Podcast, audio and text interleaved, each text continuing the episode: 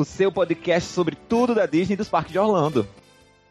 Olá, pessoal. Eu sou o Rafael Faustino. E eu sou a Carol Amed. Gostaríamos de começar o episódio pedindo a vocês que nos sigam no Instagram, o arroba Expresso Orlando Pod. E quem estiver ouvindo aí pelo iTunes, gente, por favor, não esquece de deixar uma avaliação pra gente. Ajuda bastante, é super importante. Então dá uma estrelinha aí pra gente, hein? A gente quer voltar pro primeiro lugar, vamos lá! Aproveitando, antes da gente começar esse, esse episódio, que vai ser super especial. A gente sempre fala isso, né? Mas é porque todos eles são especiais. todos eles são incríveis. Exatamente. A gente gostaria de agradecer ao pessoal que interagiu com a gente essa semana, em especial ao Alexandre Rapego, eu acho que assim se fala, desculpa se eu estiver pronunciando errado. Ele inclusive perguntou sobre uma coisa que a gente vai falar hoje, que é a hospedagem, hospedagem em Orlando. Então, se hospedar nos parques Disney ou fora dos parques Disney, o que será que vale mais a pena? A gente vai conversar hoje com os nossos convidados. Uhum. Um beijo também para o Lucão Quaresma de novo, mandou uma mensagem super fofa pra gente gente, gente, eu fiquei emocionada com a mensagem dele. Então, muito, muito, muito obrigada. Gostaríamos de agradecer também ao Diego Menassi e a Lu Pimenta, né? Que ela tá sempre mandando várias dicas e dando vários toques a gente. Pois é, Lu. E, inclusive, muitas pessoas que hoje estão ouvindo o nosso podcast vieram através do Disney BR, né? Então, muito obrigada. Se você tá chegando agora, espero que você fique com a gente também. Estamos toda semana sempre ganhando novos ouvintes, então ficamos muito contentes. Vamos chegando e vamos embarcando. Vamos lá. Isso mesmo.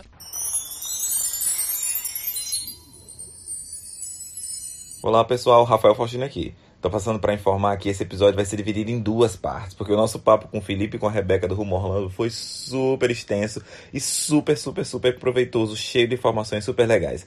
Então, nessa primeira parte, a gente vai conhecer um pouquinho mais sobre a história super inspiradora deles, né? Como surgiu a empresa. E já vamos começar um pouquinho também sobre o assunto principal, que é planejamento. Mas o foco do planejamento vai ficar para o próximo episódio, que vai sair super em breve. Felipe, Rebeca, muito, muito, muito obrigado mesmo pela participação de vocês. It's magic! Então, gente, o nosso episódio de hoje vai ser super, super especial, incrível e assim, principalmente porque nós temos convidados que sabem muito do tema de hoje, que é planejamento de viagem para Orlando.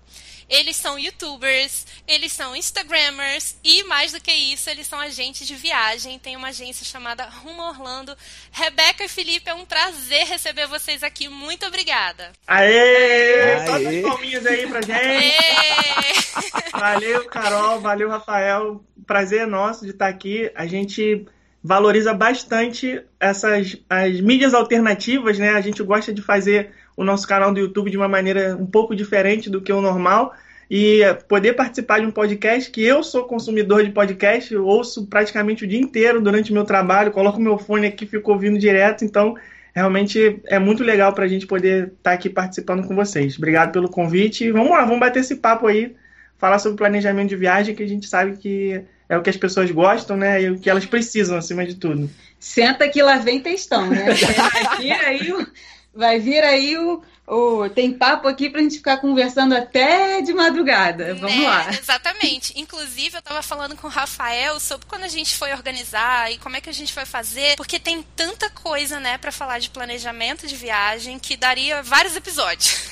um só é Bastante. pouco ainda. A gente recebe essa pergunta principalmente dos nossos inscritos lá no canal no YouTube nossa, como é que vocês conseguem arrumar tanto assunto? Ah, como a gente tem a nossa empresa, né, como você disse, além de ter o canal do YouTube, Instagram, na verdade eles começaram por causa da nossa agência, é, a gente tem muitos clientes de consultoria, a gente acaba é, recebendo perguntas, coisas que viram assuntos recorrentes no nosso e-mail, no nosso é, caixa de DM, né, mensagem direta, tanto no, no Instagram quanto no YouTube. Então a gente tem sempre assunto, nunca acaba. E depois que inventaram aquele recurso de mandar perguntas e respostas lá nos stories né, do Instagram, uhum. aquilo ali pra gente é uma maneira muito boa de conseguir conhecer um pouco melhor as pessoas e as dúvidas, né, os medos que elas têm. Então, as é, inseguranças, é, né? Então sempre tem assunto pra gente abordar, seja lá qual for a mídia, agora aqui no podcast também. E pra gente é muito estranho, né? Porque assim, é, a gente está acostumado a ver alguém na câmera e aqui agora a gente está só ouvindo vocês, né? Como se a gente estivesse é, falando no telefone. É muito uhum. engraçado isso, porque a gente está acostumado a ver, né?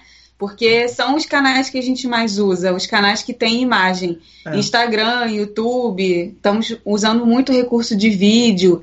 É, a gente sempre foi muito, eu principalmente, sempre fui muito da parte de escrever no blog, né? Sempre gostei muito disso. Minha formação é em letras, eu fiz é, português, é, fiz faculdade de português, então é o que eu gosto de fazer, eu gosto de escrever. É, mas a gente foi percebendo já nos últimos anos que as pessoas não gostam tanto de ler assim, elas ficam com né? e tudo mais, infelizmente. E aí a gente começou a migrar para a parte dos vídeos. E tá aqui hoje com vocês só falando, sem ver o rosto de alguém, é muito diferente. É, a gente tem um, um nosso podcast que está no hiato aí, inclusive, tá, tem gente que eu tenho certeza que é seguidor nosso que vai ouvir aqui, eles vão, vão falar, ah, é, né, seus. Né, vão ficar pé da vida com a gente, porque a gente tá para voltar um tempão e não conseguiu ainda, a gente teve que despriorizar, mas é uma mídia que, como eu disse, eu gosto muito.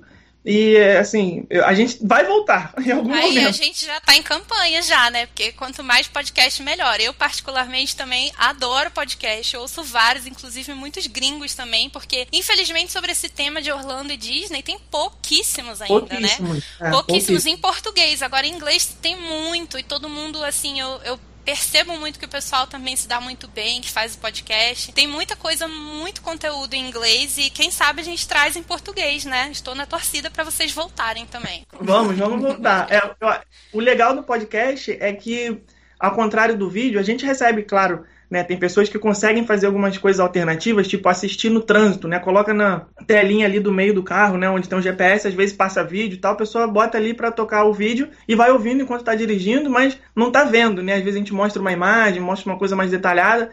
E o podcast já é uma mídia que a gente consegue falar aí por três horas e a pessoa não precisa quebrar a rotina dela, né? Eu Exatamente. faço isso. Eu tô trabalhando, coloco aqui o fone de ouvido e vou embora. Então dá pra ouvir enquanto tá na academia, lavando né? louça. Tá lavando louça, fazendo qualquer coisa. Então a gente tá devendo essa aí, mas vai acontecer em breve. Pois é, aí estamos no aguardo então. Fica aí a promessa, hein, do Rumo Orlando, de gente. Pode gente, cobrar. Mas olha só, antes da gente entrar no nosso tema principal, então, que vocês já perceberam que a gente vai ter muita coisa para falar, a gente vai começar com um primeiro bloco que vai ser mais umas perguntas para vocês sobre vocês mesmo e a história de vocês com a Disney. E vamos fazer um gamezinho também aqui com vocês, tá bom? Uhum. E quem Tem vai. Prêmio? Hã? Tem, tem prêmio? tem é prêmio? É, devolu é a devolução do bus. O prêmio é a devolução do não, bus. Não, ninguém tira, esse, ninguém tira esse bus daqui. Valendo uma semana lá em Natal, na casa do Rafael, de frente pro mar. Tá, vamos lá. Olha de frente aí. pro mar seria uma boa, tem que achar essa casa ainda. Legal, ah, mas o Rafael pode ser guia, né? Vocês são guia daqui, o Rafael pode ser guia de Natal, não tem problema.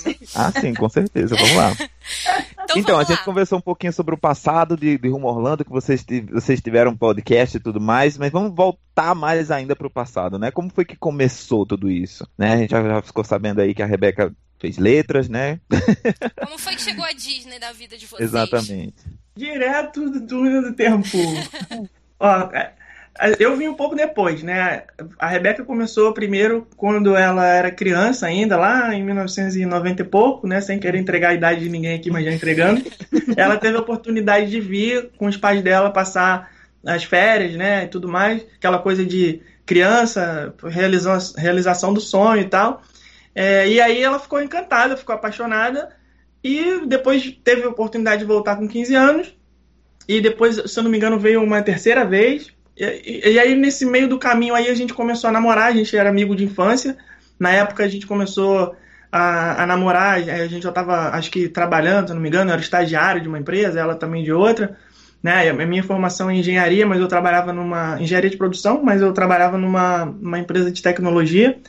E eu não tinha muito interesse, até porque é, na minha infância era uma coisa muito distante, assim, viajar para os Estados Unidos era uma coisa que eu via só na televisão, via em revista, né, revista de viagem, aquela coisa de banca de jornal, o pessoal não sabe nem o que é isso aí hoje em dia, né, mas existia revista que falava é, sobre destinos internacionais, programa do, do Amaury Júnior na televisão. Nossa né, a, gente ficava, a gente ficava esperando algum programa de televisão vir nos Estados Unidos para fazer uma matéria para a gente ver como é que era. Então era uma coisa muito distante, que eu só conhecia de televisão. Mas quando a gente começou a namorar, a Rebeca começou a querer me convencer de que era possível, que um dia a gente poderia viajar juntos e tudo mais. E aí, eu era estagiário ainda nessa época, mas a gente sempre, teve uma disciplina financeira E eu comecei a me programar, né, para quem sabe um dia viajar. E aí, um, uma bela noite lá, a gente em casa assistindo TV, é, começou a passar um documentário, não lembro qual foi o canal agora, History Channel, alguma coisa assim. É, você está esquecendo de dizer que você sempre falava que não queria vir porque é. achava que era coisa de criança. Nossa. Eu não tinha interesse. É, além de ser uma coisa que era muito distante, eu achava que era uma coisa boba. Não, não tinha interesse. Eu, na época, era moleque, sei lá, nessa Olha época como, de namoro, como o mundo dá 18 voltas. anos, 19 anos, eu queria saber de ir pro meu estágio e surfar, não sei o quê, viajar pra fora, né? ainda mais pra Disney. Ah, não. Aí tô lá vendo televisão, né, não sei se foi o History Channel ou, ou Discovery, enfim, algum canal desse que passava documentário. Aí passou um documentário sobre o Universal Studios. E aí eu fiquei maluco com os filmes, porque eu sempre gostei muito de cinema. Então comecei a ver lá as atrações que tinha do De Volta para o Futuro, do ET. É, na época nem tinha essas coisas modernas que tem agora, mas era assim, os estúdios de cinema trazidos à vida através de atração num parque temático. Aquilo ali me encantou. Eu falei, caraca, é isso? Que é a Disney? É isso que é os Estados Unidos? É isso que é Orlando? Olha, eu acho que agora eu tô ficando interessado nesse negócio aí. É, não vai ser só princesa, não vai ser só Mickey, não vai ser só fantasia, vai ter isso aí também. Então, acho que dá, hein? E aí foi quando a gente começou a planejar, né? Pega dinheiro emprestado aqui, pega uma rapinha da poupança ali, tira o visto, vamos embora, e aconteceu, a gente conseguiu. É, viajamos juntos pela primeira vez, isso faz 12 anos agora, foi em 2007, uhum. né? E aí fui mordido, né, pelo mosquito, fui picado pelo mosquito da, da, da magia que tem aqui em Orlando, e aí não consegui mais parar. Você já se desculpou com o Mickey por ter dito isso? Que absurdo. Calma, calma, que eu ainda vou chegar lá. O Mickey hoje é meu brother, meu parceiro, meu amigo, tá ah. tudo em casa. E aí, é, quando chegou aqui, a gente veio na primeira vez com uma excursão, que foi muito legal, assim, eu tenho com muito carinho essa viagem até hoje na minha memória, porque os nossos guias foram incríveis, foi muito bacana assim a experiência de fazer uma viagem internacional pela primeira vez e ser num lugar tão incrível quanto é Orlando. E aquilo me marcou muito. E foi fundamental para acontecer tudo o que aconteceu depois. Porque foi nessa viagem que a gente é, teve, eu principalmente, tive a vontade de ser o que aqueles dois guias ali estavam sendo para a gente Verdade. naqueles 15 dias. Uhum. Eu olhava para eles e eu falava: meu Deus, é muito legal o que eles estão fazendo por todo mundo que está aqui. É, é, são pessoas que quem está ali vivendo a viagem vai levar para a vida toda, nunca mais vai esquecer. Uhum. O passageiro, quando o guia é bom, aquele guia vai ficar na memória daquela pessoa pelo resto da vida. Porque com certeza uma viagem para Orlando é uma memória para o resto da vida. E o guia faz parte disso. É, então ali que, que começou toda, toda a minha vontade de querer trabalhar com isso. É, como um professor, né? Você, o professor tem milhares de alunos durante a carreira dele, mas o aluno só tem aquele professor. Hum. Então, você, se, se ele fizer um trabalho bem feito, é aquilo que vai ficar na memória. E foi o que aconteceu. Eu fiquei encantado tanto com o lugar quanto a maneira como as coisas aconteceram. Hum. E aí é, claro que eu cheguei aqui não era só Universal, a gente comprou um pacote de viagem que tinha era completo, tinha visita a todos os parques da Disney, parque aquático, foi em julho, né? Foi inclusive na época agora que a gente está gravando, tava o mesmo calor que está fazendo hoje. a gente foi parque aquático também, né? Aí fomos na época era Downtown Disney ainda, né? Tinha aquela Pleasure Island lá, umas coisas que não existem mais, mas que foram muito legais na época. E como a gente conheceu tudo, bastante coisa, eu voltei para o Brasil já querendo voltar para cá. Falei, nossa, é muito incrível aquilo lá, é muita coisa, é, assim, é, é, um, é sem fundo. Todas as vezes que a gente puder voltar, a gente sempre vai aproveitar, vai ter coisa legal para fazer. E eu gostei muito dos parques da Disney. Eu, eu amo Universal, adoro o cinema, fico muito feliz de ter a oportunidade de sempre estar lá conhecendo as atrações novas relacionadas ao cinema, que também é uma paixão minha. Mas a Disney também me encantou porque eu não fazia ideia que uma das coisas mais legais de você estar tá num parque da Disney é realmente o show que eles fazem e fazem você se sentir especial. Eu tive a sensação, tanto no Fantasmic, né, que a gente assistiu, o show de fogos lá do Hollywood Studios, show de encerramento, né, quanto no... Nem, nem sei se era o Wishes na época, eu acho que era um, um, um outro que era antes, esse que era o show de fogos do Magic Kingdom, é, tudo, o Illuminations na época, tudo aquilo ali a sensação que eu tive na primeira vez foi que aquilo estava sendo feito porque eu estava ali. Uhum. Olhava para aquele show e falava: não é possível que isso tem todo dia. E é tão bem feito, tão incrível, que Eles estão fazendo isso só hoje, não é possível, amanhã não vai ter isso de novo. É muito especial, muito incrível. E aí isso me encantou. Eu falei, é, realmente é muito mais do que eu vi naquele documentário, que era só as atrações dos filmes. Tem muito mais coisa. Os personagens, nunca eu ia imaginar que eu ia chegar aqui com aquele pensamento de ah, sou carioca malandrinho, surfistinha, não quero saber de magia, não quero saber de personagem. Nunca ia imaginar que eu ia chegar aqui, ia ver o personagem, ia ver o Mickey e ficar igual uma criança. Falar, nossa, vamos lá, vamos correr, vamos tirar uma foto. É, então aquilo me transformou. Eu não consegui mais parar. Aí uniu o que a Rebeca já tinha com o que eu passei a ter, aí já era. No ano seguinte a gente começou a juntar dinheiro de novo para voltar, e depois de novo, e depois, depois, de novo, depois de novo. Mas ir para outro, pra outro lugar. E aí vocês abriram a agência quando daí, depois disso? Foi, foi muito tempo depois disso? Foi em 2011, não foi isso? É, é em 2007 nesse... a gente viajou a primeira vez, em 2011 a gente começou. Acho é, que a gente já tinha vindo para cá cinco vezes, talvez. Nesse intervalo Uau. entre essa viagem de excursão até a gente de fato começar a, com o rumo a Orlando, que na época não começou como rumo a Orlando, começou como rumo a Disney, foi aquele intervalo para a gente, eu especificamente, né? Porque apesar do Felipe ter gostado, ele só queria vir para cá na moleza, né? Passear e tudo mais.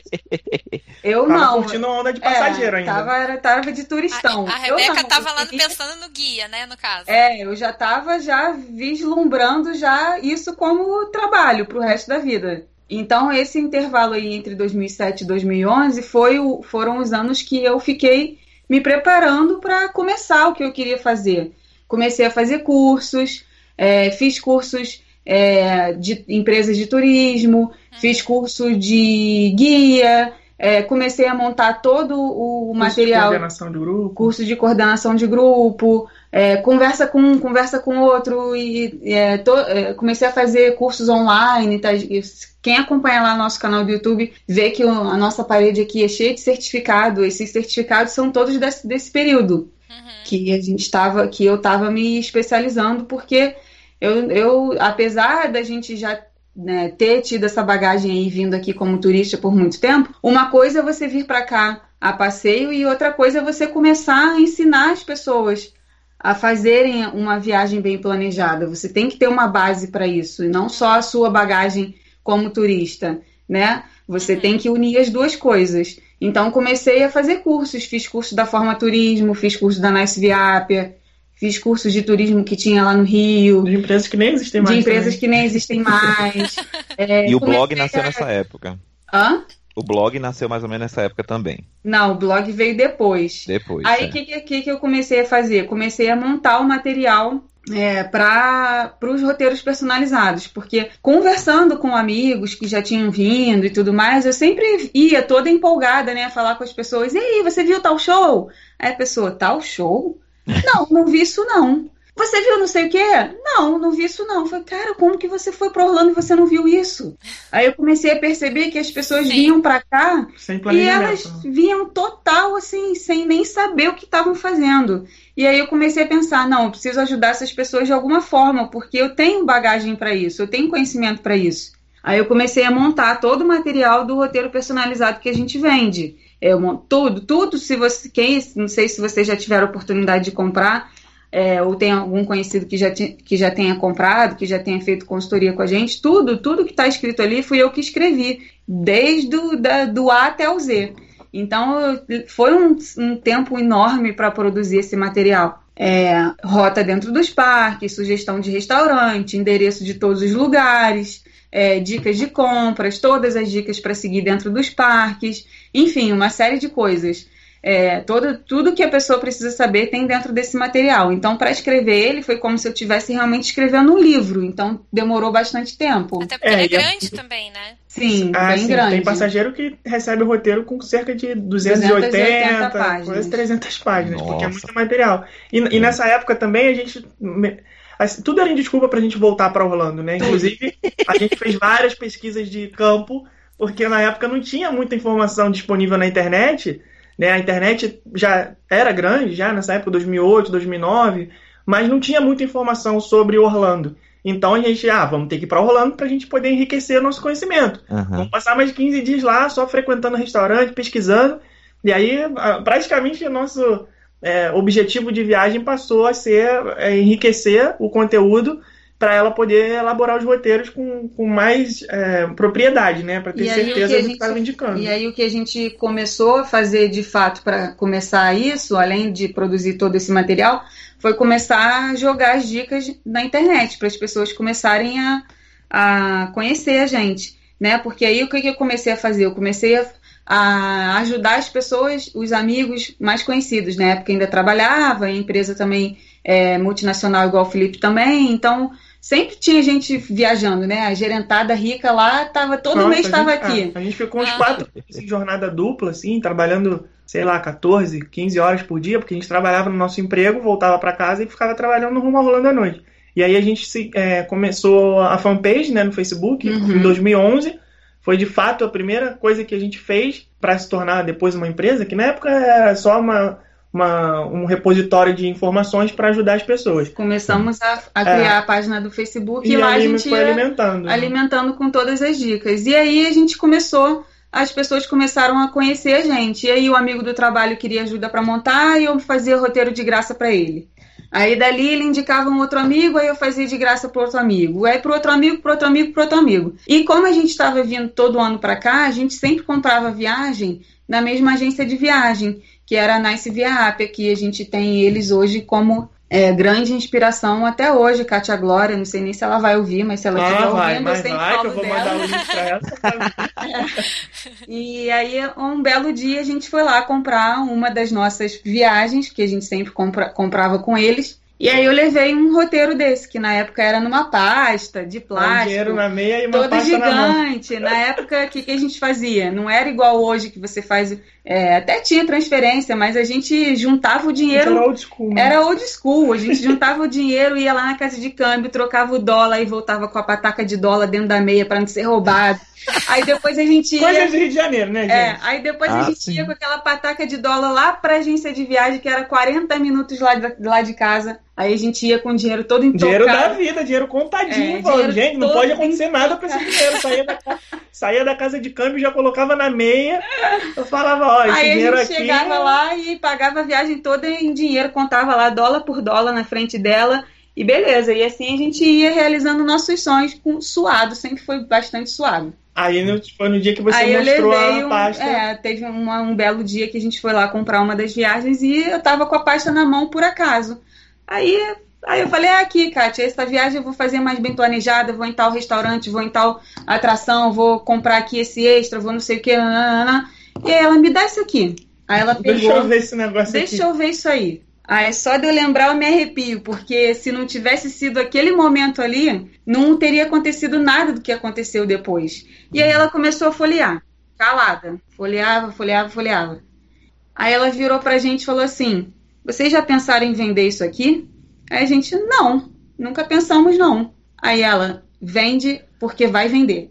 É, ela falou, ela falou a seguinte frase: isso daqui é um bem muito precioso na mão do passageiro. Por quê? Ela tinha aquela vivência de agência de viagem, que a gente até então não tinha, que era do passageiro que ia lá, fazia o que a gente estava fazendo, pagava o pacote, recebia aquele envelopinho com as passagens aéreas, com os vouchers do seguro, enfim. E aí ia embora da agência e 20 e dias depois, um mês depois, o telefone tocava e falava assim: Ah, me indica um bom restaurante para eu ir? Ah, me diz qual é o parque que eu tenho que ir depois do dia tal. Ah, esse ingresso que eu comprei, é melhor eu visitar o parque no dia da semana? E ficavam ligando para eles, para a agência, ocupando um tempo preciosíssimo da equipe de atendimento e vendas, que poderia estar sendo dedicado a é, colocar mais clientes para dentro da agência, fazendo um pós-venda que, se tivesse tido um mínimo de planejamento, ele não ia precisar existir, é. porque a pessoa já ia sair do Brasil com a coisa toda resolvida. E aí ela é, falou. Isso daí é um tipo de pós isso daí é um tipo de pós-venda que uma agência de viagem normal ela não tem obrigação de fazer. Exato. O pós-venda de uma agência de viagem normal, ele te dá auxílio se você teve um problema no seu voo, que ele comprou a passagem aérea com você, se você chegou no hotel e a tua reserva estava com problema, se você foi alugar o carro e o carro que você alugou não tinha. Isso tudo são problemas que o pós-venda de uma agência de viagem está ali para te ajudar. E não coisas específicas ao planejamento uhum. da viagem. Que uhum. restaurante ir, que faz pés agendar, que na época nem era faz pés agendado, era faz pés de papel, mas enfim, que, todo, tipo de todo tipo de dica de viagem. Não é o tipo de pós-venda que uma agência de viagem normal dá. Então aí a gente teve duas sacadas. A sacada de fazer o roteiro, né? Que na verdade foi ela que, que plantou lá a semente e a gente só é, pescou. E, e o outro de unir também essa, essa coisa de ajudar mais as pessoas que compram viagens tipo, é, de uma outra maneira. mesmo, né? Exato. É, a Kátia falou: é, façam isso para outras pessoas porque eu tenho para quem vender isso aí. E aí a gente já pensou uhum. justamente nisso. E foi até uma coisa que a gente fez depois, que obviamente não deu certo, né? Porque todo mundo que começa tem que tomar muito não e bater com muita porta na cara. E foi o que aconteceu com a gente. A gente começou a fazer os roteiros personalizados para amigo e tudo mais, mas a gente criou um padrão bonitinho, todo organizado, todo com as ilustrações. Se vocês vissem o material como era naquela época, ele já era, já era é, interessante, legal. Hoje evoluiu pra caramba, mas era bem bonito. E aí a gente... Não, pra mim ele era tosco. Não, na época era o que tinha. É, se é comparar porque... com a evolução não, que é, tem hoje. É aquele negócio, né? Você pega o Walt Disney e vê o primeiro Mickey que ele fez. Ah, não. É, sim, sim, é exatamente aquilo era, ali. Sim, mas, era, mas era querido, era bonito, era, era do coração. Mas foi como Aí a gente começou, pegou aquela né? parte. Então... Hã? Foi como, como vocês começaram, então também tem um apego emocional, né? Tá até, sim, tá até hoje aqui essa pasta guardada com a gente. E aí é. o que a gente fez? Bom, se a Kátia falou que na agência dela ela tem para quem vender, as outras agências também têm. O que, que a gente precisa fazer? Conquistar cliente. A gente vai de porta em porta, agência em agência, mostra o roteiro e fala: olha aqui, ó. Esse é o mapa da mina para os seus clientes. Você, quando vender um pacote para Disney, você oferece isso aqui e fala com a gente, a gente te dá uma comissão. E aí a gente começou olha a tentar só. fazer isso, né? A gente bateu, a gente foi no centro da cidade onde tinha muita agência de viagem. Hoje em dia tem muito menos, né? O online está aí dizimando a, a, grande parte do mercado de agência física, embora ainda tenha algumas. Né? Então a gente foi batendo de porta em porta, tirou alguns dias lá, num, num, num dia de folga do nosso emprego, para apresentar. Ó, você vende Disney? Vendo. Ah, então posso sentar aí, fazer uma reunião com você, te mostrar uma coisa? Ah, tudo bem. A gente ia e mostrava. Né? A gente dava alguns exemplares também. Sim, aí a, gente a pessoa via a pessoa pegava e botava na gaveta e, fala, e nunca mais via. Falava, ah, legal, ah. vou vender sim, pode deixar que quando eu vender eu te aviso. E aí, é claro que não deu certo, né? A maioria das agências disse não, é, sim, não disse não, disse sim, mas na, na prática foi não, porque elas nunca venderam uhum. nada. Sim, tomamos muito não na cara. É, e aí aquilo motivou a gente a, fazer sozinho, né? Falar, ah, vamos ter que é, desbravar isso aí, conseguir conquistar nosso próprio espaço, porque não vai ser fácil. Dois jovens que não são do mercado de turismo, não tem histórico de agência, só tem um produto, uma paixão e o conhecimento, mas quem é que vai dar crédito para isso, né? Então vamos, vamos começar aí fazer do nosso jeito. E aí o Facebook foi o que, inclusive eu tenho até lá no meu Facebook, pessoal, até hoje um post de agradecimento pro Mark Zuckerberg, ele nunca vai ler, mas falar. oh, obrigado, se não fosse você, minha vida não ia ter mudado, porque a gente apostou na fanpage e deu certo. Na época é, era um, uma, uma coisa bem regular assim pra gente, né? Era sagrado fazer post no Facebook. Uhum. A gente chegava do trabalho, já escreve programas post de amanhã, de depois, depois de amanhã, ficava um monte de post lá é programar, com dica, com foto nossa. E assim, uma, uma coisa ou outra que a gente tentava buscar na internet de informação não tinha. A gente tinha que criar e foi aí que nasceram os é. nossos próprios textos. O que, o que aconteceu é que nessa época a internet que, que fala sobre Orlando era inabitada, né? É, é só tinha gente, praticamente. É, tinha, tinha um site, tinha um, tinha um fórum, tinha né? um fórum que era o Viajando para Orlando, onde as pessoas que viajavam, Sim. depois elas voltavam lá é, para fazer relatos de viagem, trocar fotos, trocar dicas e tudo mais. Uhum. Mas uma página no Facebook dedicada a dar dica, pessoa que fazia o roteiro para você, isso não existia. É, uhum. então, isso daí também foi fundamental para a gente é, ser né? notado. Né? A gente teve o timing certo, porque hoje o que mais tem aí é a gente fazendo a mesma coisa que a gente faz. Né? Se a gente estivesse começando hoje, talvez a gente não tivesse a ah, notoriedade ah, que a gente sim. tem. Seria muito mais, muito mais difícil, porque a gente ia estar tá nadando lá no mar com vários peixes dentro. Na, quando a gente começou, o mar era só nosso, então isso ajudou bastante. É, e aí depois a gente começou é, conversar com pessoas, que, né, amigos nossos que tinham experiência com marketing digital. E aí a gente conversou com um amigo, Pedro Quintanilha, também é interessante vocês seguirem lá a página dele, é, que ele, ele, ele trabalha com consultoria de marketing. Trabalha com consultoria de marketing. Ele virou pra gente um dia e falou assim: vocês estão fazendo errado. vocês estão botando todo o conhecimento de vocês numa plataforma que não é de vocês. O Mark Zuckerberg ele pode amanhecer amanhã e dizer que ele não quer mais o Facebook. E aí vocês vão morrer junto com o Facebook. Então, vocês estão fazendo errado. Vocês têm que ter um, uma repositório. um repositório próprio de vocês que ninguém vai tirar de vocês. Vocês têm que fazer um blog.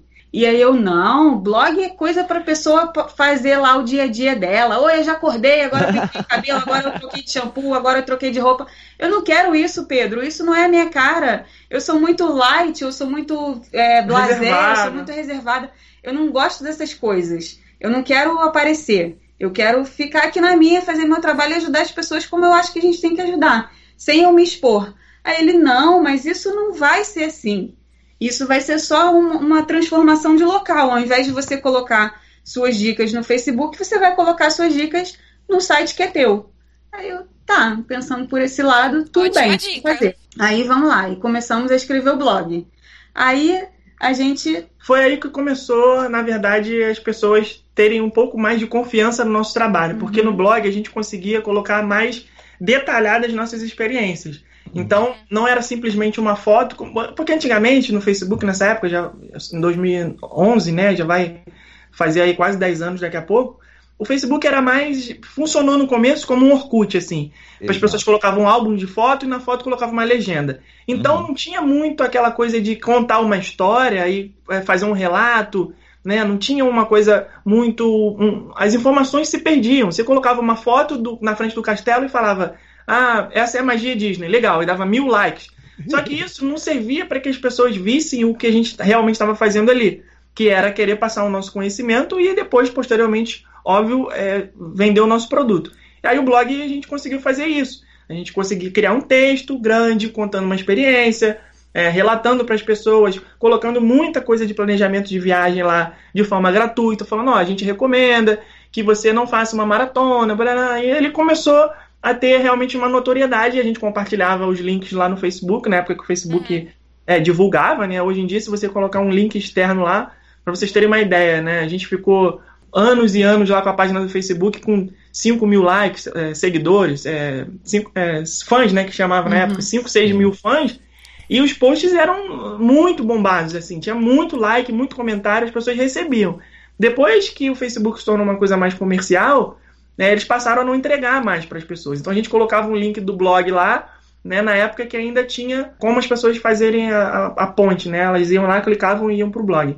E isso fez o nosso blog crescer bastante. A gente tinha muito leitor uhum. nessa época, né? Que não, não e, tinha YouTube nem Instagram ainda. a partir dessa época que vocês decidiram vamos morar em Orlando? Como foi isso? Então, aí o que aconteceu foi que as coisas começaram a dar certo na nossa empresa, que na época não era empresa ainda, mas a gente teve que acabar abrindo, por quê? De vender para amigo, começou a vender é, para não amigo, amigo para amigo, amigo, do amigo. amigo. Depois do amigo do amigo, pessoas completamente desconhecidas, e aí a gente começou a vender do só, nada. Só os roteiros. Isso, né? isso. Só, só os só roteiros. Roteiro. Roteiros personalizados era a única coisa que a gente produzia. E aí, do nada, começou a aparecer cliente, por conta do blog, por conta da página do Facebook, e falou: bom, peraí, agora é, o negócio está ficando sério. A gente tem que criar uma empresa, abrir um CNPJ, fazer nota fiscal, fazer tudo certinho porque está tendo uma demanda maior do que a gente esperava. E ficamos um tempão, como eu disse, trabalhando em paralelo, fazendo o nosso emprego, e o blog, e a página no Facebook, e os roteiros. Só que chegou, chegou um momento que a gente resolveu é, investir um pouco mais de tempo e conhecimento para enriquecer o material e tornar aquilo sério, a nossa principal fonte de renda. Uhum. Foi aí que a gente resolveu, bom, se a gente tem que ficar indo toda hora para Orlando para poder gerar conteúdo, por que não passar um tempo maior lá e dedicar realmente o nosso tempo para isso? Vai ser até Aí, mais barato também, né? Sim, sim. Aí, assim, a nossa vida teve que dar uma guinada, né? Porque como é que faz? Tem, tem emprego, tem um monte de coisa aqui acontecendo. A gente planejou durante muito tempo. E aí, conversa com pessoas que já moram aqui, conversa com advogado de imigração, faz pesquisa, viaja para cá. Nossa, a gente ficou uns dois anos aí só nessa, nessa pesquisa. Aí no final das contas, depois que a gente já estava de fato com a empresa rodando, a gente conseguiu já né, se estabelecer. Foi, acho que a gente tem até um post lá no blog contando um pouco dessa história também. A gente a Rebeca pediu demissão primeiro do emprego dela, depois eu pedi do meu. E aí, depois de muita conversa, advogado de imigração, a gente abriu a nossa vida, viu quais eram as possibilidades, o que, que podia servir para a gente, no caso, tanto financeiramente, como questão imigratória. E aí chegamos numa solução, um denominador comum, falar, ó, dá para seguir por aí, porque pro objetivo de vocês, pelo que vocês têm de possibilidade, dá para fazer tal coisa. Aí a gente foi e fez, tirou do papel, e aí é, foi um divisor de águas pra gente, porque estando aqui, né, vocês sabem que a gente tem acesso muito mais fácil ao que a gente precisava ficar viajando para cá para poder ah, ter. Então, onde você tem um passe anual, você consegue ir no parque a hora que você quiser. Uhum. Você tem um lançamento de uma atração nova, você tá lá, tem um restaurante novo. Então, isso foi, foi muito bom pra gente. E aí, depois, né, foi onde começou uma segunda etapa, que foi o canal do YouTube. É, na verdade, os vídeos começaram com o Periscope, né? A época do Periscope Verdade, foi logo no primeiro ano que a gente se mudou, que foi o Periscope, hoje não existe mais, que foi a forma de você estar tá ali mostrando ao vivo o que estava acontecendo. Então a gente ia para o parque e a gente começava a fazer Periscope. É, já era né, a live do YouTube de hoje, na época era a live do Periscope. E aí aquilo ali deu bastante visibilidade para gente e tal.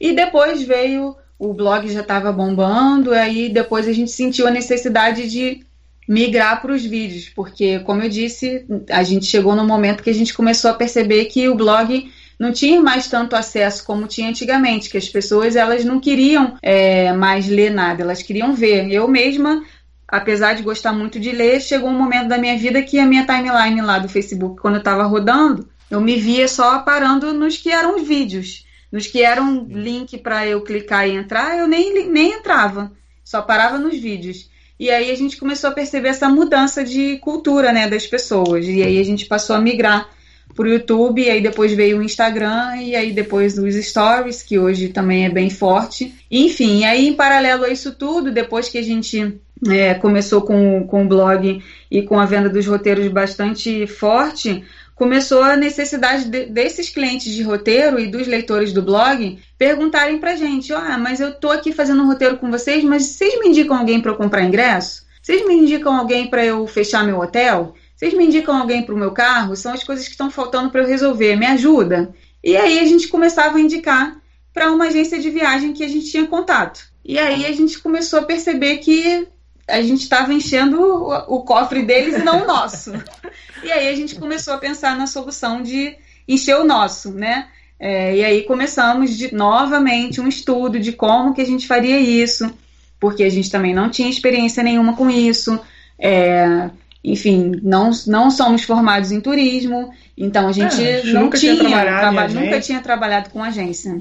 A gente nem sabia como funcionava o sistema de agência de viagem, como fazia para reservar um hotel, como fazia para vender uma passagem aérea. A gente não, não tinha conhecimento de nada disso. Então, durante, durante alguns anos, a gente ainda ficou na dependência de agências de viagem e a gente era só o encaminhador de cliente para eles. A gente era a porta aberta deles, né? E aí depois a gente conseguiu achar um jeito da gente mesmo fazer e, enfim, foi. e aí hoje foi crucial também para a gente é, foram, mudar o nosso carro-chefe. Foram dois momentos de virada de chave, né? A, a, primeira foi quando a gente saiu de, daquela coisa engessada de só ficar fazendo Facebook, a gente resolveu criar conteúdo de outra forma, e isso uhum. deu uma visibilidade muito grande para o nosso trabalho. E a outra foi quando, no final do ano, é, a agência que a gente tinha parceria mandava um relatório todo mês, falava, ah, esse mês vocês me indicaram X clientes, faturamento foi tal. E aí passou dois meses, no final do ano eu peguei aquela planilha e olhei e falei assim, peraí, que que a gente vendeu isso tudo e, e, quer dizer, na verdade foi eles que venderam, né? Aí a gente fez uma reunião com eles e falou, olha gente, a gente vai ter que tentar caminhar com as nossas próprias pernas, muito obrigado, né, pela oportunidade e tudo mais, mas é, assim, a gente está crescendo e a gente tem que é, tirar um pouco de proveito do nosso crescimento e do resultado do nosso trabalho. Aí a gente começou essa segunda etapa que foi é, mudar um pouco a nossa comunicação e partir Mas também para. Mas vocês já estavam em Orlando quando vocês chegaram já, em Orlando? Já. Ah, sim, já estavam aqui. Hum. Já, já. Até então era só roteiro personalizado. A gente já estava aqui, só roteiro personalizado o tempo inteiro. Inclusive foi uma coisa bacana que aconteceu também, assim, pelo menos pra gente, né? Mas nesse tempo de 2011 até 2014 ou 15, se eu não me engano, muitas empresas, muitos blogs, muitas pessoas surgiram também fazendo personalizado, o que foi ótimo, porque isso faz com que a gente se movimente o tempo inteiro, né? Conforme vai uhum. surgindo concorrência, pessoas fazendo a mesma coisa, é, trabalho semelhante, a gente tem que estar inovando, a gente tem que se virar para não ficar de bobeira, né? E ser abocanhado pelo mercado. Então isso foi bom, a gente ficou sempre em constante evolução.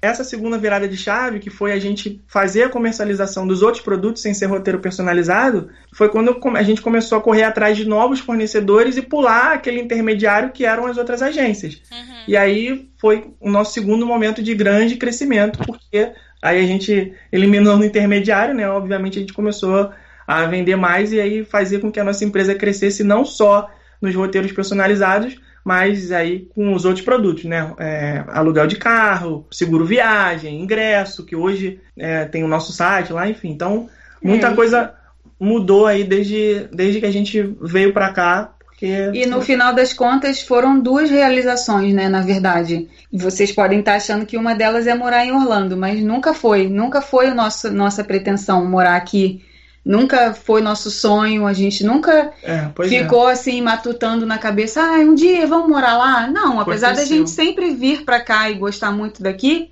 a gente nunca pensou em é, morar aqui. A gente uhum. nunca quis isso. Simplesmente a vida levou a gente para isso. Mas as duas realizações maiores foi a minha pessoal de eu trabalhar com um destino que realmente era uma coisa que não saía da minha cabeça, eu pensava nisso 24 horas por dia. Uhum. Não sei como que eu conseguia conseguir trabalhar 10 anos em uma, em uma empresa que não tinha nada a ver com isso. Não sei como que eu consegui trabalhar lá e uhum. trabalhar bem e, e, ser muito elogiada e sair de cabeça erguida e todo mundo me elogiando pela atitude de, de ter pedido demissão, de ter é, saído para realizar um sonho mesmo. Então, essa, essa foi uma das, um, uma das maiores realizações de eu trabalhar realmente com o que eu amava, com o que eu gostava. E a outra realização foi mais do Felipe também, que é, chegou um ponto da carreira dele que ele queria empreender. E aí ele começou a seguir lá, vocês devem saber, do Flávio Augusto, do Geração de Valor. É, não sei se vocês seguem ele, mas se não seguem, tem que seguir. Que fala muito sobre... vocês já ouviram falar dele, né? do, que fala o, o dono do Orlando City, do, do time de futebol Orlando ah, City, ah. fala sobre empreendedorismo. Então a gente conseguiu unir as duas coisas. A gente conseguiu empreender, criar uma empresa do zero de uma paixão nossa, minha, né? É, que se tornou dele e, e do zero a gente conseguiu construir, ter uma empresa lucrativa com funcionários é, e gerando renda não, pra, não só para a gente, mas também para as nossas funcionárias e para o país. Não, isso, é uma coisa, é uma coisa que é, não tem preço. Quer dizer, tem preço. É. Uma coisa que eu queria é, aproveitar que a gente tocou nesse assunto de empreender e tudo mais. Às vezes tem seguidores que pedem pra gente falar um pouco mais sobre isso, mas não é muito a nossa praia, até porque eu acho que ainda tem um caminho muito longo aí pra, pela frente. Mas é que as pessoas, normalmente, elas tentam é, fazer com que o fim seja o começo, né? Ah, eu quero ficar rico. Ah, eu quero é, trabalhar com Disney porque eu quero ir no parque todo dia. Eu quero, então, quero ser famoso, é, eu quero ser eu quero, abordado então, no parque para é, tirarem foto comigo. E isso é que isso. a Rebeca falou que ah, nunca foi um sonho nosso. Na verdade, assim, a gente sempre quis fazer a nossa empresa acontecer, que no começo nem era empresa, era um blog, para que as pessoas, um hobby, né, para que as pessoas não é, fizessem viagens ruins. Como ela falou, que nasceu tudo numa conversa com amigos, falando: ah, eu, eu fui para Orlando e não vi tal show. E ela falou: não, gente, não pode acontecer isso. É uma viagem cara. Às vezes é o sonho da vida da pessoa. Você vai chegar em Orlando e vai perder, não vai ver tal coisa, não vai aproveitar, vai chegar lá e vai ficar perdido. Foi assim que nasceu. Uhum. E aí, conforme as coisas foram acontecendo, uma das coisas para que se concretizasse esse nosso plano de ajudar as pessoas e depois, claro, ter lucro com isso, foi vir morar aqui. Então, é, muita gente é, pergunta, né, sem querer entrar muito nesse assunto, até que não é o, o papo aqui, mas é, ah, como é que vocês fazem para ir morar aí? Não, gente, não. primeiro, pensa no objetivo primeiro. Por que, que você quer se mudar do Brasil? Por que, que morar no exterior seria bom para você? Porque tem, tem muitos porquês que precisam ser respondidos antes de você simplesmente tomar uma decisão dessa. Né? A Carol tá aí é, um exemplo também. É, sabe que não é uma coisa que você estala os dedos e, e muda para outro. Eu ia, então inclusive, então... comentar, assim, depois de ouvir toda essa história, todo esse trajeto de vocês, é, eu fico impressionada é, porque a Rebeca falou que quando vocês vieram, enquanto o Felipe estava lá, meu Deus, a magia, ela estava prestando atenção naqueles guias, nas pessoas e que ela queria fazer isso. E olha o tempo, né, que levou, todo o caminho Muito que tempo. levou até conseguir chegar lá. Então não é uma coisa simples, não, não é uma coisa que acontece da noite pro dia, é um negócio que tem você busca muito e você só busca, assim, você conseguiu essa realização por, por muita paixão sua também, né? Esse é o principal motivador do é, negócio. É, antes, da, antes da gente se mudar para cá, eu trabalhei como guia para a própria Nice Via Apia. Eu azucrinei tanto o ouvido da Kátia, que foi essa pessoa que viu o roteiro lá naquela pasta, o roteiro tosco que eu falei, uhum. que na época ela achou ótimo e eu também achava, é, o Mickey Mouse antigo. eu azucrinei tanto ela, Kátia, me, me dá a responsabilidade de levar um guia, de levar um grupo para Orlando, me dá, eu quero trabalhar, eu quero, eu vou de graça, eu quero ir, eu quero, mesmo que seja de graça. Eu ainda trabalhava na Coca-Cola, então eu, eu tinha 30 dias de férias. Eu dividia, tirava 15 dias em janeiro e 15 dias em julho. E nesses 15 dias eu, eu trazia, trazia grupo. Então, Ai, que legal. então até eu conseguir ela me dá a confiança de, de deixar eu vi, trazer um grupo para cá, de não, não, vinha, não vinha como minha responsabilidade total, vinha como auxiliar, mas até isso foram muitos anos ela virando para mim falando, Rebeca, não deu dessa vez. Nossa, Rebeca, eu falei com, com o dono da agência, ele falou que dessa vez não choro, dá. Né? Eu lembro. Nossa, mas eu chegava, chegava em casa do trabalho, falava, ah, recebi uma ligação lá do pessoal da Nice, falou que não vai dar pra eu ir nessa temporada. Aí ficava chorando, final de semana chorava, inteiro. Chorava, Calma, chorava. na hora certa vai conseguir. É porque não tava na hora de acontecer. Vai dar certo. Uhum. Enfim, então, é, o, o, as duas coisas principais da gente, que são realmente as nossas realizações, são a gente trabalhar com o que a gente é, sempre, é, de um assunto que a gente sempre gostou, e também da gente, no final das contas, ter levado isso tudo para um lado do empreendedorismo, que tantos nãos que a gente recebeu durante todo esse trajeto poderia ter feito a gente desistir de primeira. E a gente não desistiu. Não, eu acho que dava para fazer um, um programa inteiro. Só... não, deve ter, dá para fazer um programa inteiro falando sobre a, como a minha tietagem do Flávio Augusto acabou. É, a gente conheceu ele pessoalmente e tudo mais. Eu, eu já falei também sobre isso, eu acho que lá no blog foi muito bacana também, tem participação nessa, nessa história aí de não ter desistido. E todas as vezes que a Rebeca chegou em casa chorando porque achou que a gente tinha que jogar tudo pro alto, né? Não foi. Eu também, até hoje tem dia que a gente vai falar, caraca, quem inventou de fazer isso, cara? era muito mais fácil quando a gente era funcionário. Ah, pois é, mas tá aí. É, mas, mas que enfim, história inspiradora, o, né? O que é bacana da gente ver hoje, assim, que, é, que acontece é que o, o, motivo que levou a gente a fazer isso tudo, que no final das contas, o que o Felipe falou, sempre foi ajudar as pessoas que, que a gente queria que elas fizessem viagens tão legais quanto a gente já tinha feito. É, e hoje, com a quantidade de pessoas que fazem isso na internet, talvez elas não tenham a mesma motivação, não sei, não, não, não, quero nem falar, nem julgar sobre isso, porque cada um tem a sua motivação. Mas eu acho que a motivação principal tem que ser fazer pelos outros e não fazer por si. Uhum. E não uhum. fazer pelo like na foto, e não fazer para ir num evento de graça, e não fazer para ir comer de graça, e não fazer para ganhar uma viagem de graça, e não fazer para ter a fama no parque, de andar no parque e as pessoas pedirem para tirar foto contigo. Esse não tem que ser o objetivo tem... das pessoas. Ai, meu Deus, as pessoas. É, e não, é, isso serve para qualquer, qualquer, qualquer meio, para qualquer, qualquer sim, sim, com certeza. Para qualquer mercado. É, a verdade, tem... desculpa te interromper, eu só ia comentar que assim, eu acho realmente que se você não tiver muito amor àquilo que você faz, não, não faz muito sentido. Porque você pode dar certo, como foi o caso de vocês, como pode também não dar certo. Então, se você Sim. não ama aquilo que você faz.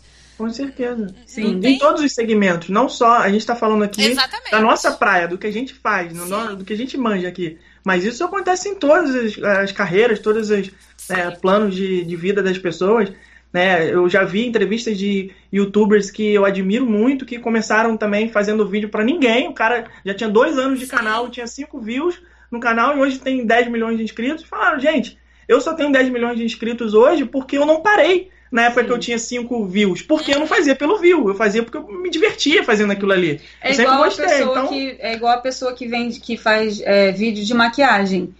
A blogueira lá antiga de maquiagem que começou lá, sei lá quem, Nina Secret, Lia Camargo, que são bem antigas, elas no começo, elas não faziam para ganhar uma maquiagem de graça, não faziam para ir na, na, na, Avon lá de graça, fazer propaganda delas, na Pandora. Elas não faziam por causa disso, elas faziam porque elas simplesmente gostavam de maquiagem e gostavam daquilo, queriam ensinar as pessoas a fazerem as maquiagens que elas faziam. E todo o resto, toda a fama, todo o dinheiro, todo Prestígio, o reconhecimento, reconhecimento, isso tudo vem como do consequência. Barco consequência, como né? consequência, entendeu? Só que hoje tem muita gente que quer começar pelo final, que quer, não, vislumbra só aquilo ali. Então, na verdade, no final das contas, ela não está pensando nos outros, no bem que ela vai fazer para os outros, ela está pensando só nela. É. Né? E aí, já com é um, esse pensamento, já está é um, começando errado. Já é um dificultador, né? Porque não, não, não que você fazer com paixão, com amor, isso vai garantir, isso não garante nada, absolutamente não garante nada. nada. O que garante é faz, o teu suor é, e o teu trabalho. Isso faz parte do pacote. Sem isso, eu tenho certeza que não vai conseguir. Então, não, não é que isso vai dar certo, não vai garantir. Mas sem isso já é muito difícil, né? É. Enfim, e essa foi a nossa breve história de hora. o recado, o recado Bom prazer, muito boa nada noite. vem sem suor. Vocês, quem está ouvindo aí pode achar que ah, é maravilhoso, só vive no parque, trabalha com o que gosta. Que é tudo verdade, mas. Anda, anda de montanha-russa todo dia, mas, gente, por trás disso. O pacote, tudo, o Globo não mostra. Tem muita coisa envolvida. Muita, Nossa, muita. Nossa, eu acho que a gente tinha que fazer um bloco só depois dos, dos problemas. Ah, dos estresses. As histórias de perrengue não são poucos, não. Look at you! Oh, that was great! É, eu queria aproveitar que a gente está falando aqui sobre essa questão de empresa, de empreendedorismo e agradecer a nossa equipe, porque sem elas, né, a, gente começou sozinho lá atrás, eu e Rebeca, mas hoje a gente tem o privilégio de contar com pessoas que trabalham igual a gente trabalhava no começo, com muita paixão, com muita vontade, querendo ajudar as pessoas. Então, mandar um beijo para toda a nossa equipe. Meninas, sem vocês, a gente não estaria aqui hoje. Com certeza. Porque... Sem vocês, a gente já teria se ah, Já, é, a gente já teria desistido em algum momento aí. Então, assim, veio o crescimento da empresa, mas veio é, a responsabilidade de trazer mais pessoas para o nosso time. E isso foi fundamental para a gente continuar crescendo. E eu acho que é, a gente ainda vai crescer mais e trazer mais pessoas, porque sem elas não, não ia dar. Legal. A equipe hoje tem mais ou menos quantas pessoas? É, hoje somos nós dois, mais quatro pessoas na equipe de vendas. Não, quatro comigo. São três pessoas na equipe de vendas. Eu, Rebeca, mais a Vanessa, que trabalha na elaboração de roteiro personalizado. E o, o pessoal Rafael. que cuida do site, o Rafael, Renatinha. E tem os frilas também, que são os frilas do coração, que a gente sempre. Tem a Larissa, que é designer. A gente sempre conta com eles na hora do aperto. Ah, faz um banner aí do, da promoção tal que surgiu. É. Que são praticamente são da casa já, né? Sim. De tanto que a gente. É, então se for contar, eu acho que umas 10 pessoas, né? É. Que... Nossa, legal, gente. Eu, Felipe, Vitória. Conta aí no dedinho, Vanessa. Nove, nove pessoas. Nove pessoas. É, foi, foi, foi bacana a gente ter começado com dois e hoje tá com nove no meio da trajetória. Porque... Começamos com um, né, meu amor? Eu que comecei, ah, né? Tá Querendo tomar os créditos, olha só. Ah, é, tem razão. Tem razão. Eu sou, então... eu sou a segunda peça desse quebra-cabeça. Ah, mulheres mandam, gente. As Isso mulheres aí, mandam. É, eu, eu mando muito. só, só, só obedeço. Mas é o que a Globo não mostra, né, gente? é, então a gente começou lá com dois, né? Hoje somos nove. É, é uma satisfação muito grande, uma realização pra gente. Então, obrigado, meninas. Meninas e meninos, né? Rafael vai ficar aí pé da vida comigo, mas tudo bem. Beijo pra vocês, que eu sei que vocês estão ouvindo. It's magic! Então, depois dessa história super inspiradora aí do Rumo Orlando, gente, muito legal a história de vocês. Parabéns, né, pela, pela conquista. Eu quero fazer uma pergunta que agora eu acho que vai ser mais difícil do que essa história de vocês aí. Não sei. Vocês hum. que são muito acostumados aí aos parques, aí nas atrações, eu quero saber o seguinte de cada um. Qual é o parque favorito e a atração favorita? Da Eita, Disney, não vale Universal aqui. Gente, obrigado. Essa foi a minha participação no podcast, eu tenho que sair agora. Não dá, eu não consigo responder essa pergunta. Vale lá, tudo? Vai responder todos? Não, Olha, pode responder. Eu vou fazer o seguinte: eu vou, eu vou, eu vou viajar no tempo, tá? Hoje a gente tá gravando no finalzinho do mês de junho. Eu vou viajar no tempo, vou lá pra frente, vou lá pro futuro e vou voltar com a resposta. Meu parque preferido é o Disney Hollywood Studios. Fui lá no dia 29 de agosto, vi que Star Wars é a melhor coisa que eles já fizeram. Uau. Voltei e esse é meu parque favorito. Não, e a sua atração sem, favorita? Sem falar aqui de Star Wars, tá? Sem falar de Star Wars. Eu até falei isso na última live lá. O meu parque preferido é o Hollywood Studios. É, que o Mad Kingdom não nos ouça, mas é o Hollywood Studios, porque eu acho que ele, que eu gosto do clima dele, eu gosto de entrar ali naquela rua e ouvir aquelas musiquinhas de Hollywood, eu gosto de ver aquelas, eu gosto de me sentir como se eu estivesse lá na Califórnia. Eu oh, adoro de Hollywood. É, eu adoro, maravilha. adoro, acho muito legal. As atrações podem até ser uma bomba, mas o clima do parque é o mais legal. É, falar em bomba, aquela atração do Indiana Jones já, né, que explode. É bomba. Gente, vocês que estão ouvindo aí, o, o, o, Bob Iger, que eu sei que ouve o podcast de vocês, o CEO da Disney. Claro. Por favor, é, dá um jeito assim lá no como, Indiana... Assim como ele vê as nossas lives. Sim, ele tá sempre nas lives lá comentando, eu sempre mando um abraço pra ele. é, eu quero pedir pra ele é, dar um jeito lá naquele Indiana Jones, porque, gente, né, já, já foi, já né, deu. já foi. É, Mas é isso aí, Hollywood Studios. Hollywood Studios e a atração preferida? É, gente, não tem para ninguém, né? É o, o Avatar Flight of Passage, não tem uhum. para ninguém. De, dos modernos, né? Ah, pode, podia uhum. isso, né? A gente escolher um parque e a atração ser de outro, né? Eu, ah, eu tava pensando. Não tem não, problema é, nenhum. Nosso parque é preferido assim é Hollywood, mas a atração é o Flight of Passage, né? É. Eu tava aqui pensando no parque onde tivesse fosse os dois, entendeu? É, das modernas, né, das, das atrações daqui de hoje em dia, é o Flight of Passage. Agora, se for para escolher uma clássica, eu escolheria Splash Mountain. Eu adoro. Então, ainda conversando um pouquinho sobre vocês, vocês falaram sobre o seu, a sua atração favorita, seus parques favoritos. Então, vamos, vamos brincar um pouquinho de this or that. Olha a saia justa. Explica para o pessoal que está ouvindo como é que funciona esse jogo. O que, que é o jogo? Pronto, o jogo a gente vai dar duas opções e eles vão ter que decidir dela, dessas duas qual que eles escolheriam. Tá. ok. então vamos lá. Primeiro. Vamos embora vou, vou perguntar mais para o mundo Disney, digamos assim. A uhum. gente tem a linha princesas e a linha heróis, né? Então, o que, é que vocês preferem, princesas ou heróis? Heróis. Heróis, legal, Felipe. Heróis. É, porque se você fosse falar princesa, não. já ia. Já ia... não, eu gosto das princesas também. É porque eu tenho umas princesas preferidas, mas eu vou nos heróis. Vou nos heróis, heróis. heróis. É. Legal. Principalmente legal. tem umas princesas no Meet and Greet aqui que são legais, mas é. é. mas eu vou nos heróis. Os heróis também, Capitão América é muito legal. É, mas aí já. É. é. Não, tá, vamos lá. Fast Pass limitado ou um passe uh, vitalício para os parques? Como é que é? Um Fast Pass limitado ou um passe vitalício? Fast Pass ilimitado passe vitalício. Porque se eu morrer, pelo menos, se eu morrer amanhã, pelo menos eu fui em todas as atrações que eu queria hoje. Pensando por esse lado. Mas eu penso. Mas, mas olha por que do, do, do, passe vitalício. Olha, hum. pensa, olha, olha o raciocínio. Uhum. Eu, quando tiver 95 anos, eu não vou ter mais gás para ir na montanha russa, mas eu vou poder entrar no parque. Vou estar lá sentadinho com o meu passe vitalício, olhando as coisas, conhecendo as atrações, mesmo que por fora. É, então, isso daí é difícil. Tá vendo? Foi na fome do PSPS. Legal. Chegar antes do parque abrir ou ser o último a sair? O último a sair. Ixi. O último a sair. Eita. Pode ser nenhum dos dois? Eita. Ah, pode ser o último a sair. Polêmico. Por quê? Ah, eu gosto de ser o último a sair porque no final do dia tem muita gente que já tá já, já deu linha na pipa lá, sobrou o parque pra gente. Eu acho o, começo do dia mais intenso, as pessoas estão mais empolgadas, mais alvoroçadas, é, mais é batendo cabeça, aquela loucura. Muita gente é a primeira vez que tá ali e tal. Eu sei porque eu já fui assim. No Star Wars eu tava assim, né? Agora que a gente foi conhecer uhum. lá na, uhum. na, Disneyland, eu fiquei, caraca, muita coisa, a gente fica meio perdido. E, e, na, e, a prova disso foi que na hora que a gente tava indo embora da Land, já né? Tava outro já clima. tava outro clima. Então eu, eu sou da galera que prefere ser a última a sair. Legal, Rebeca, você não conseguiu responder.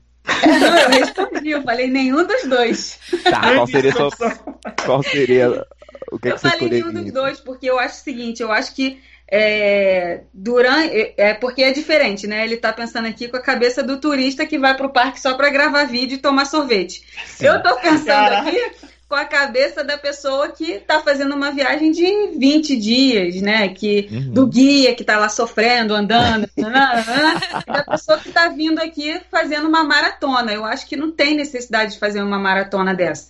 Eu acho que você chegar todo dia antes do parque abrir e sair depois que o parque fecha, quando você voltar para o Brasil, você não vai ter pé. Você não vai ter pé para andar, você não vai ter coluna para te sustentar.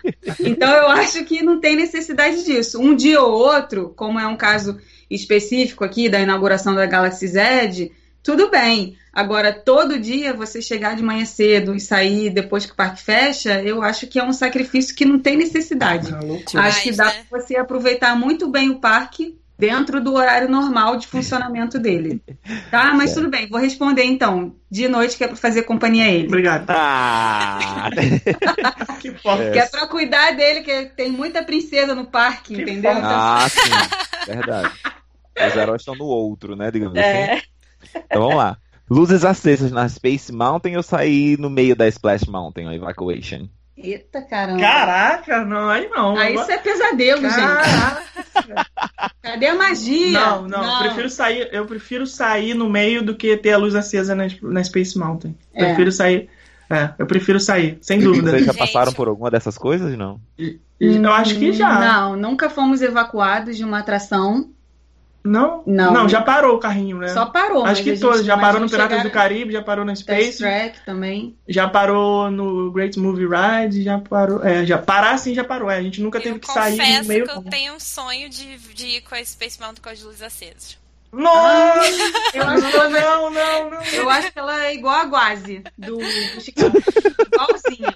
É só pela hype, só pelo hype, Ai, sabe? Nossa, foi a Space Mountain com as luzes acesas.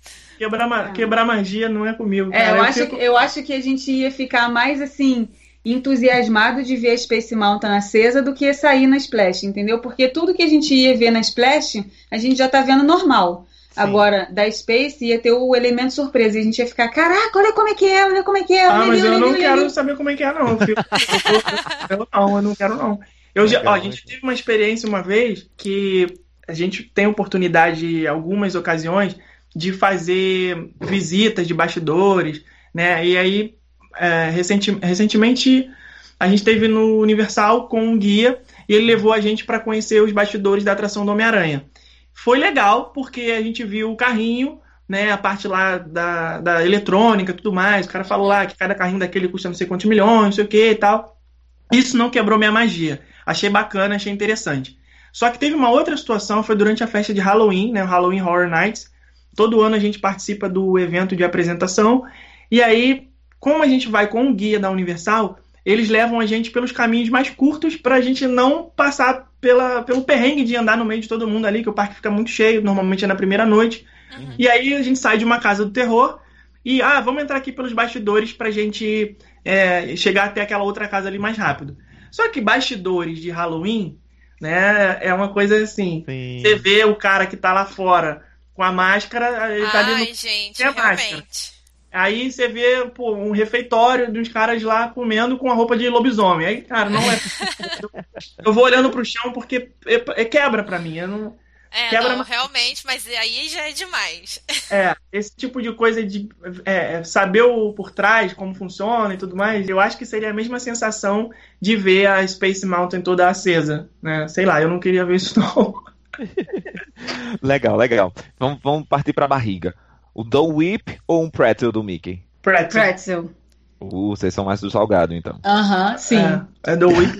É pra quem não sabe, o Dole Whip é um suco de abacaxi com sorvete de baunilha por cima. É, delicioso. É, você acha delicioso? Caraca. Eu não gosto muito. Gostar daquele negócio, cara. Ah, eu não, não também não. Eu Nossa, em vez de americano. Eu gosto de cerveja manteigada também, não consigo. Ah, não, a cerveja manteigada eu consumindo aquele Dole Whip com gosto, os caras, nossa senhora, não, não, eu acho muito. É. Mas eu também não o... gosto do pretzel. Não Acha muito seco, né? É, uhum. eu confesso que eu, eu só fui no pretzel por eliminação, porque eu só tinha... entre o pretzel e o Dole Whip eu fui com o é pretzel. São super clássicos, né? Esses dois, o pessoal fala é, muito. É. Parque com muita chuva trovoada ou capacidade máxima? Muita chuva trovoada. Cri, Rebeca. Cri, cri. ah, muita chuva. Rebeca prefere ficar em casa? Não, tem que trabalhar. Eu não posso me dar o luxo, eu tenho que trabalhar do mesmo jeito. É, uh, chuva. Ai, gente, os dois são muito ruins. Ah, eu prefiro cara. chuva, sabe por quê? Hum. Porque se tiver num parque que tiver atração indoor, você corre para lá, todo mundo vai embora, você vai ficar com o tua parque vazio para você. Agora, o, o, parque lotado é um negócio que é tenso. É, é tenso. É, chuva, chuva a é melhor. A gente já chuva foi no é parque lotado. Inclusive, semana que vem vai acontecer, né? 4 de julho. Sim. 4 de julho no Magic Kingdom é uma coisa assim que eu recomendo para quem quer ter experiências intensas e, e, é, e, se sentir dentro de uma boate com, com lotação esgotada, assim. Aquela que se você levantar o pé do chão, você não consegue pisar mais. Nossa senhora, eu acho que o único dia que eu fui com lotação máxima foi o final, o último dia do Wishes. Acho que foi nossa, tava lotado. A gente lotado. foi também nesse dia, não foi? Tava. Uhum. Caraca, eu lembro. Muito cheio. Muito cheio eu achei é. até que não fosse conseguir entrar, porque eu já fui meio tarde. Eu já cheguei lá às 6 horas, eu acho. Tava muito cheio tava, mesmo. Tava. É, eu prefiro a chuva. É, mas né, nesses eventos assim, a gente ainda tem vantagem de estar tá indo só por causa desse tipo de coisa. Pior é quem passou o dia todo lá brincando, né? Uhum. Uhum. Verdade. A gente ainda tá na vantagem. Foi esse, Rafael? Finalizou? Foi. Caraca, muito difícil. Não quero mais brincar desse negócio, não. então não vamos mais brincar. Vamos encerrar agora só e a gente pergunta, vai passar. Só pergunta. Caraca, não. Cabeluda. Look at you! Oh, that was great! E então chegou ao fim a primeira parte da nossa conversa com Felipe e a Rebeca do Rumo Orlando. Como o Rafael falou no início, o papo foi longo e super proveitoso, e essa primeira parte então foi mais voltada para conhecer realmente o trabalho deles, como surgiu a empresa, com essa história que foi inspiradora, né, para quem gosta da Disney, para quem ama a Disney como a gente. É uma história super inspiradora. Semana que vem a gente vai ter a continuação também falando do assunto principal da nossa conversa, que é planejamento de viagem. Um assunto que é muito importante e super perguntado por tanta gente. E qual é o primeiro passo? O que é mais importante considerar quando você vai planejar uma viagem para Orlando? Bom, gente, eles são os experts no assunto e vão contar tudo pra gente. Não percam. Muito obrigada por terem ouvido até aqui e até o próximo episódio com mais participação do Rumo Orlando. Tchau!